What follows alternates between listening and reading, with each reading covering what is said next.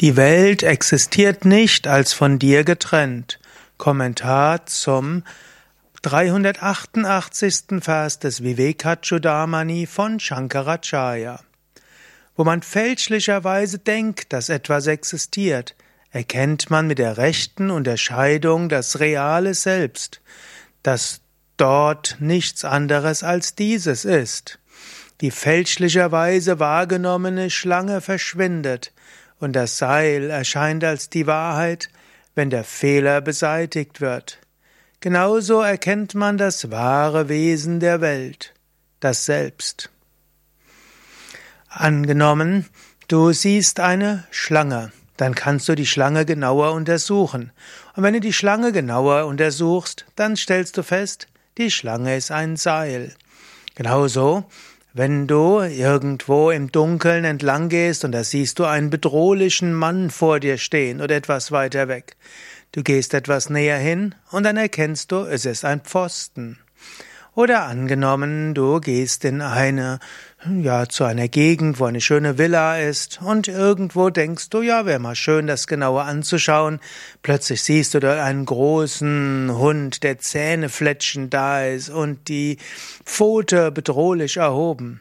Du schaust dir das eine Weile an und erkennst, es ist nur eine Statue, eine Statue eines Hundes, nichts Bedrohliches. So ähnlich wenn du die Welt genauer untersuchst, erkennst du, es gibt keine von dir getrennte Welt. In Wahrheit, das, was in dieser Welt wirklich ist, das bist du. Mindestens in Ansatzpunkten geht, gelingt das ja den auch schon den Physikern. Die Physiker sagen, es gibt kein Rot, Gelb, Grün, Blau. Die Farben entstehen in deinem Geist. In der Welt gibt es nur Schwingungen. Genauso in der Welt gibt es keine Töne und keine Melodien. Diese entstehen in deinem Geist.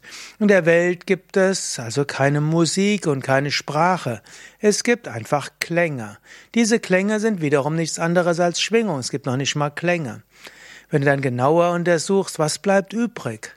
Irgendwann bleibt noch übrig Elektronen, Neutronen und Protonen. Und was sind das? Letztlich sind es auch nur Energien. Und was sind Energien? Wahrscheinlichkeitswolken. Und letztlich ist das, was übrig bleibt, hinter dem Allem ist Bewusstsein. Ob da jetzt tatsächlich irgendwelche Energiespektren gibt oder nicht, ist letztlich gar nicht so relevant.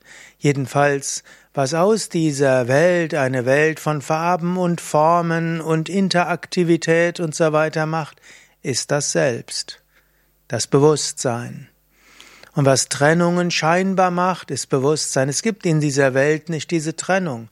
Du als Körper kannst gar nicht existieren ohne die Luft, die du atmest, oder in die Erde, auf der du stehst, ohne die Nahrung, die du bekommst, ohne die Flüssigkeit, die du bekommst und so weiter. Alles mit allem verbunden. Was aus dem Ganzen dieses kosmische Drama macht, bist du selbst. Und dieses Selbst, dieses Bewusstsein ist in allen eins. Denke mal darüber nach.